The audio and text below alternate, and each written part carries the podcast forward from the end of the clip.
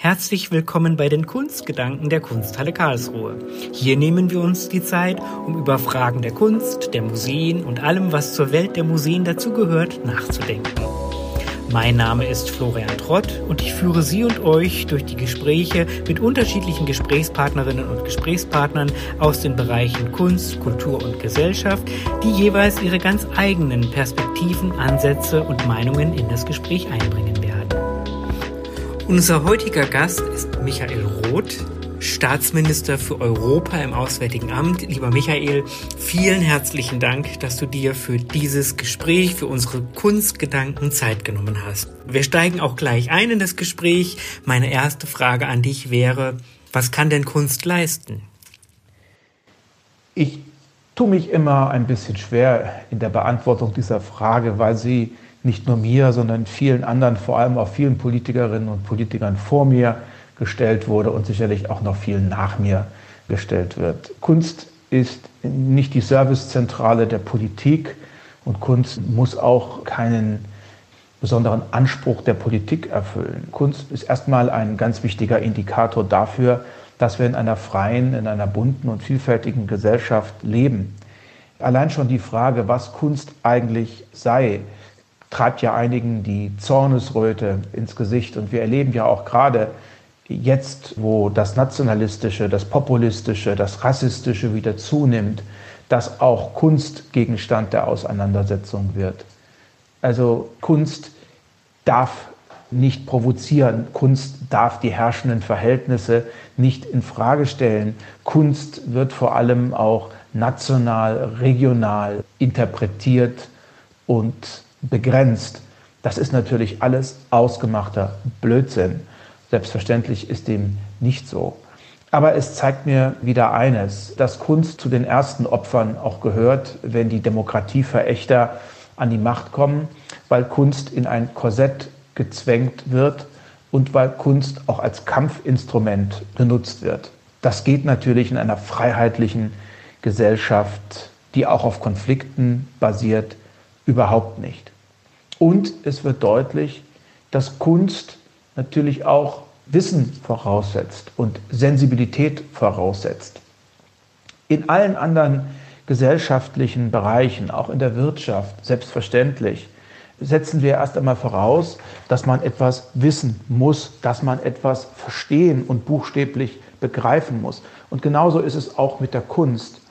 Wenn man sich niemals mit Kunst beschäftigt hat, mit der Malerei, mit dem Theater, wenn man auch die Symbole und die Sprache der Kunst nicht zu deuten, zu interpretieren vermag, dann befremdet es einen, dann verstört es einen, dann ist es etwas, womit man überhaupt nichts anzufangen vermag.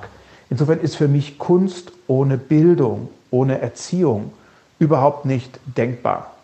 Und ich kann mich noch gut auch an meine Schulzeit erinnern, weil ich von zu Hause aus nicht an Kunst herangeführt wurde, wie wichtig es ist, wenn man jemanden hat, der einen auch wirklich erzieht und der Kunst, einen zur Kunst erzieht, der einem Wege baut, dass man auch etwas versteht und auch wenn man etwas nicht versteht, dies nicht so deutet, dass man sagt, jetzt ist Schluss, ich gehe diesen Weg nicht weiter, dann geht man diesen Weg erst recht.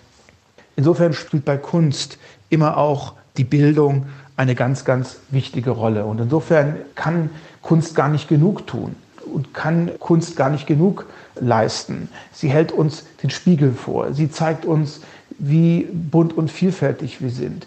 Sie provoziert natürlich auch. Und ja, auch das gehört dazu. Kunst ist manchmal auch einfach nur schön. Sie weckt Hoffnung. Und das ist das Gute daran, dass es eben diese Limitierung von Kunst nicht gibt jedenfalls nicht in einer Gesellschaft, für die wir arbeiten, der wir verpflichtet sind und die wir derzeit auch zu verteidigen haben. Kunst ist immer auch Bildung und Erziehung, hast du gerade gesagt, und dies spiegelt sich ja auch im Aufgabenspektrum der Museen wider, haben diese doch einen eindeutigen Bildungsauftrag, der sich sowohl in der analogen Museumsarbeit, aber natürlich auch im digitalen widerspiegelt. Als Staatsminister für Europa bist du normalerweise viel in Europa und in der Welt unterwegs. Hast du eigentlich ein Lieblingsmuseum? Ja, das Reisen ist Teil meiner Jobbeschreibung. Es ist derzeit etwas geradezu Skurriles, weil ich eben diesen Teil meiner Jobbeschreibung nicht zu erfüllen vermag. Das geht aber auch allen anderen so. Man wird dann doch zurückgeworfen auf die wenigen Orte, die man noch bereisen kann und die Teil auch des Arbeitslebens, aber auch des Privatlebens sind.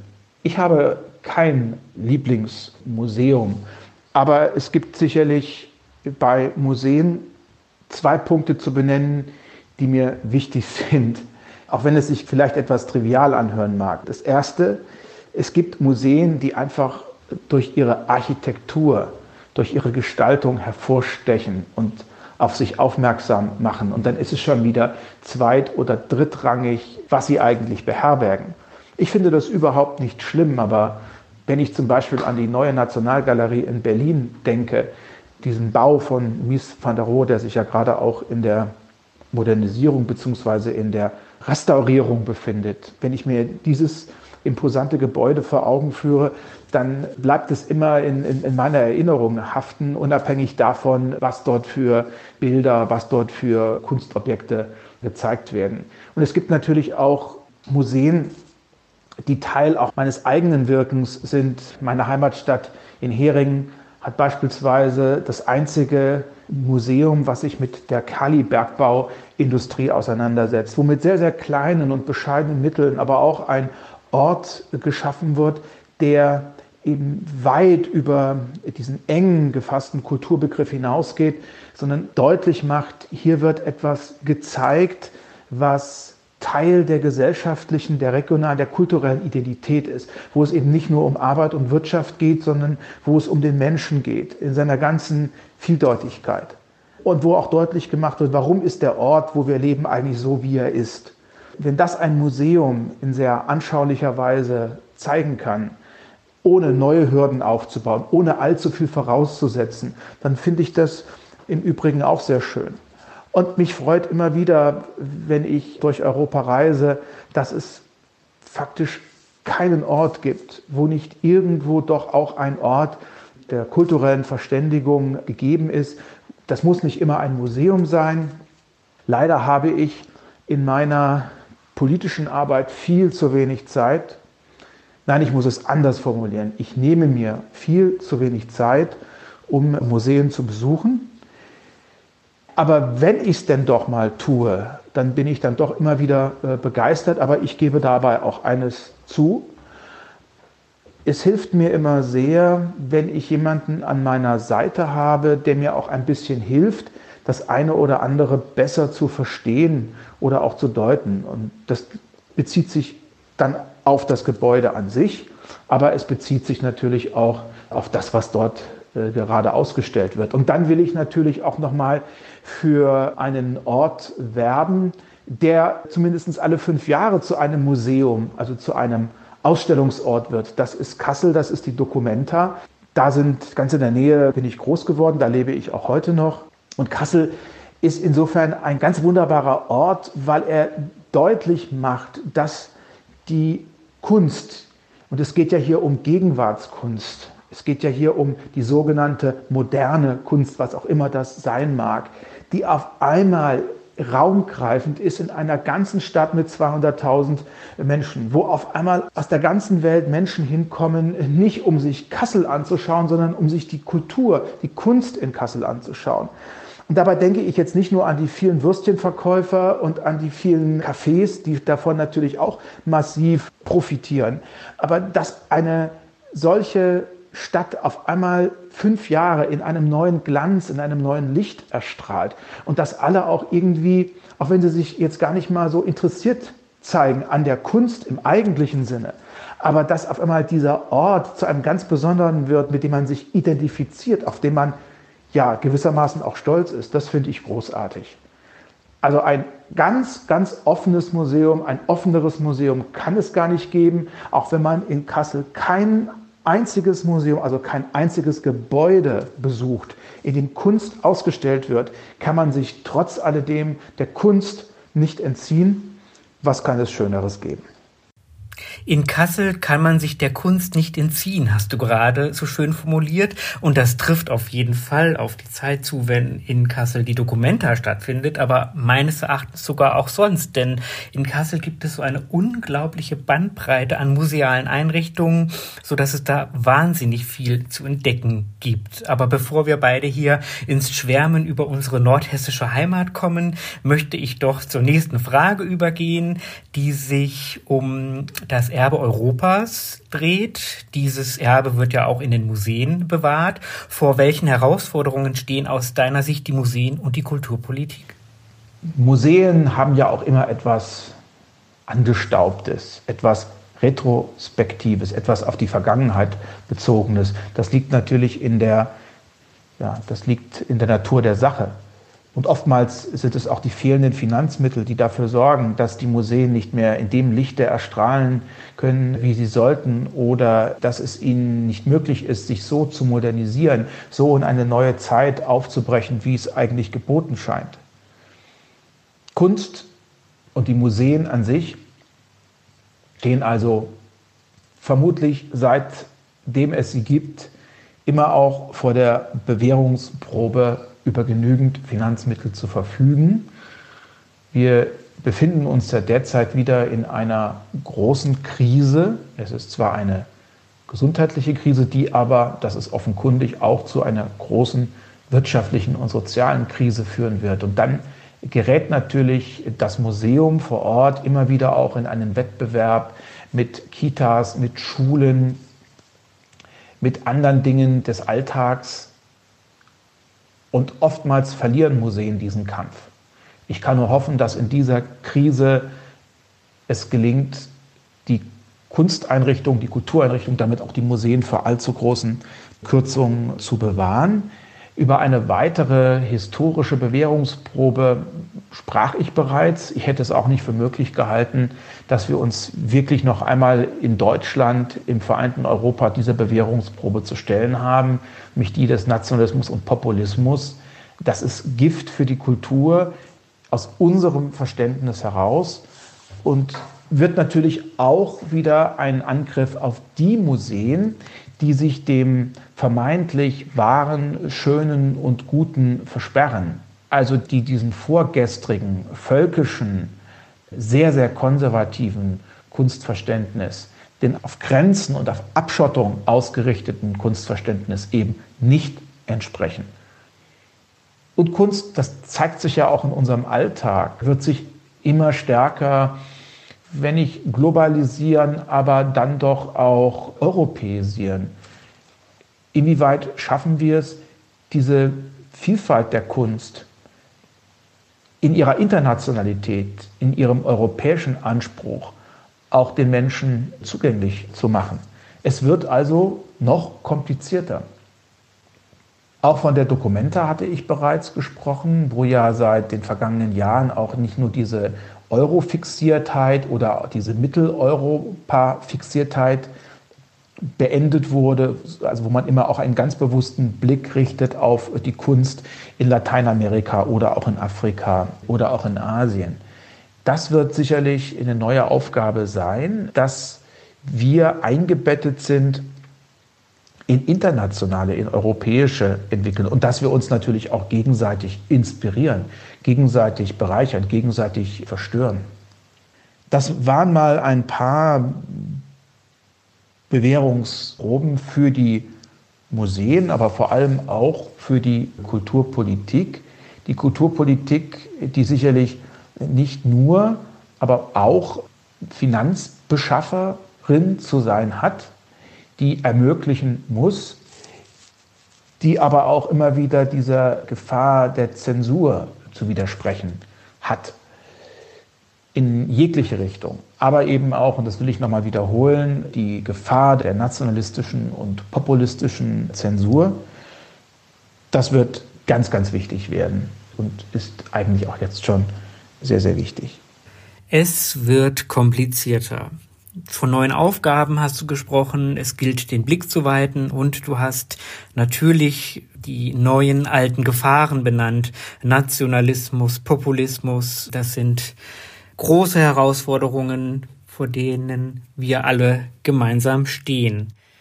Eine andere große Herausforderung, die gerade bedingt durch die Pandemie auch deutlich voranschreitet, ist die Digitalisierung, über die ich jetzt gerne sprechen würde. Diese hält natürlich auch für Museen viele Chancen bereit. Meine Fragen an dich wären, was kann das Digitale für die Kunst leisten und ermöglicht es aus deiner Sicht eine Demokratisierung von Kunst? Die Kommerzialisierung der Kunst hat natürlich dramatische Fortschritte gemacht. Viele Kunstwerke sind heute schlicht und ergreifend auch nur auf ihre Marktförmigkeit zurückgeworfen worden. Mit ihr kann man Millionen verdienen. Sie sind Anlageprojekte geworden und sie verschwinden hinter irgendwelchen Tresoren. Da kann Digitalisierung sicherlich helfen, indem man unabhängig von Besitz- und Eigentumsverhältnissen auch spannende Kunst zugänglich machen kann. Und man kann sie vielleicht auch stärker berührbar machen. Man kann eintauchen. Das ist mir beispielsweise immer wieder wichtig, auch gerade wenn ich ein Bild sehe. Ich möchte es eigentlich immer auch gerne anfassen, also haptisch erfahren. Das geht natürlich in der Regel überhaupt nicht. Aber wenn man Dinge auch kopiert, wenn man sie legal kopiert, mit Hilfe auch der Digitalisierung zugänglich macht, dann finde ich das toll. Und am Ende des Tages kann man vielleicht auch ganz besondere Kunstwerke auch einfach schnell verbreiten. Man nimmt dann also nicht mehr das Kunstwerk selber, verschickt es mit einem erheblichen Aufwand, sondern durch Digitalisierung bekommt man es auch an viele andere Orte und vielleicht sogar ins eigene Arbeitszimmer, ins eigene Wohnzimmer oder auch in die Küche oder auch in den Garten. Zur Demokratisierung kann die Digitalisierung natürlich auch beitragen, weil sie neue Teilhabemöglichkeiten eröffnet. Und das zeichnet der Demokratie aus, dass unabhängig von den eigenen Eigentumsverhältnissen, von materiellen und sozialen Rahmenbedingungen, wirtschaftlichen Rahmenbedingungen, Kunst zugänglich gemacht werden kann. Aber auch das wird nur funktionieren, wenn Bildung und Erziehung eine ganz besondere Rolle spielen. Ich würde auch sagen, dass eines der größten Potenziale der Digitalisierung im Museumsbereich darin liegt, einfach Dinge, Kunstwerke, Objekte zugänglich zu machen und natürlich auch die Möglichkeiten aufzugreifen, niederschwellige Zugänge zu den Themen, die das Museum behandelt, zu schaffen. Wir kommen so langsam zum Ende unseres Gesprächs und ich würde dir gerne zum Schluss die Frage stellen, wie denn eigentlich deine Vision vom Museum aussieht. Hast du eine Museumsvision? Da könnte ich jetzt die üblichen Plattitüden äußern, die vermutlich die allermeisten Politikerinnen und Politiker so äußern. Ich weiß nicht, ob ich mich jetzt dem so ganz zu entziehen vermag, aber ich will es dann doch mal versuchen. Ehrlich gesagt habe ich über diese Frage so noch gar nicht nachgedacht. Aber ich glaube, jedes Museum steht vor dem Problem, dass es immer auch ein Kind seiner Zeit ist und wenn es dann erst einmal in die Jahre gekommen ist, muss es sich trotzdem beweisen. Und nicht immer gelingt das auch durch eine sensible, aber trotzdem auch spürbare Modernisierung. Also Museen müssen immer auch ein bisschen mit der Zeit gehen. Ich hatte schon deutlich gemacht, dass das Museum an sich, also das Gebäude an sich, ja durchaus auch schon Teil der Kunstinszenierung sein kann. Dagegen spricht überhaupt nichts.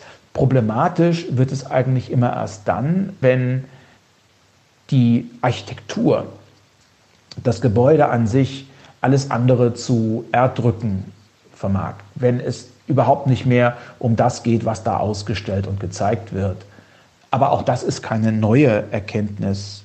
Aber ich würde mir sehr wünschen, wenn wir erst einmal Museen noch stärker in die Mitte der Gesellschaft verankern wenn wir es noch stärker schafften, dass Museen nicht nur Angelegenheit sind von Mäzenen oder von Sponsoren, sondern dass Museen auch verstärkt angebunden sind an Schulen, an junge Leute, die sich diese Orte auch erobern. Also schaffen wir es, dass junge Menschen diese Orte für sich finden dass sie Zugang finden. Das wünsche ich mir noch in stärkerem Maße. Und dann hoffe ich natürlich auch, dass über die Öffnung für die jüngere Generation die Europäisierung und die Internationalisierung unserer Museumslandschaft gelingt. Am Ende des wünsche ich mir natürlich Museen, die niemandem Angst machen. Ich sehe das oft so, dass bestimmte Bevölkerungsgruppen, die in ihrem Leben, und das kann man ihnen ja nicht vorwerfen, sich nie mit Kunst auseinandergesetzt haben, wo Kunst auch nie Teil der Erziehung, Teil des Lebens, Teil der Schule war, wo sie einfach auch damit fremdeln, wo sie also äh, Berührungsängste haben, weil sie denken, äh, sie könnten damit nicht umgehen. Mich erinnert das immer ein bisschen an diese traditionellen Essgepflogenheiten, auch bei mir zu Hause. Ich kann mich noch daran erinnern, dass viele Angst hatten, beispielsweise vor einem Sternerestaurant, nicht weil ein Sternerestaurant deutlich teurer ist als ein normales Gasthaus, sondern weil man nicht weiß, wie man da umgeht mit den verschiedenen, mit dem Besteck, mit den Gläsern. Und ich kann mich noch erinnern, wie es dann immer heißt, ja, bei den Getränken geht es irgendwie von innen nach außen und bei Besteck geht es von außen nach innen. Ich will jetzt gar nicht ablenken, aber das hat viele verunsichert, sich überhaupt einem besonderen Essen, was ja auch Teil der Kultur ist, zu öffnen. Und genauso ist es auch in den Museen. Ich weiß, viele, die sagen, ach, ich weiß nicht, da kenne ich mich doch überhaupt nicht aus. Wenn es uns in der Zukunft gelingt, die Museen noch stärker zu sozialisieren, ohne dass sie trivial werden. Also Museen müssen auch immer ihrem Publikum und ihren Besucherinnen und Besuchern etwas zumuten. Das bleibt. Aber wenn wir die Türen und Tore weiter öffnen, und wenn sich die Museen nicht so als elitärer Teil einer der Usual Suspects sehen, sondern wenn die Museen sich noch stärker in diese bunten, vielfältigen Gesellschaften begeben. Und ich wünschte mir auch, dass Museen noch viel stärker dahin gehen, wo es lärmt und stinkt, wo es unangenehm ist, wo es nicht schick und aufgeräumt ist, wenn man es das vielleicht auch schafft. Und wenn es Museen auch schaffen, Heimat zu werden für die Gesellschaft und für die Gesellschaften, die ja auch immer bunter und vielfältiger werden. Und wenn es Museen auch schaffen, Heimat zu werden für die ganz, ganz vielen, wo man sich auch mit identifiziert. Das fände ich ganz, ganz wunderbar, weil wir in dieser globalisierten Welt, in diesem Europa einerseits diese Offenheit brauchen, diese Neugier brauchen. Man muss auch lernen, mit der Vielfalt und den Spannungen, die sich aus der Vielfalt ergeben, umzugehen. Und gleichzeitig braucht man dieses Gefühl, irgendwo zu Hause zu sein, beheimatet zu sein, einen Ort zu haben. Wenn dazu in der Gegenwart und Zukunft Museen noch stärker beitragen könnten, egal ob es kleine oder große sind, ob es Spezialmuseen sind oder ob sich die Museen wirklich ein ganz, ganz breites Publikum wenden. Das ist völlig egal. Wenn uns das gelänge, würde mich das freuen. Vielen Dank für diese umfassenden Einblicke, die zusammengefasst ja nach einer langen Aufgabenliste für die Museumsarbeit klingen. Ich bin sehr gespannt, wie sich die Museumsarbeit in den nächsten Jahren entwickeln wird. Ich danke dir ganz herzlich, lieber Michael, für deine Zeit, für deine Impulse und danke mich natürlich auch bei allen, die uns heute zugehört haben. Bis zum nächsten Mal. Wir hoffen, dass es Ihnen und euch gefallen hat und freuen uns auf Feedback in den sozialen Medien, per Mail an digital.kunsthalle-karlsruhe.de oder in den Bewertungen. Bis zum nächsten Mal.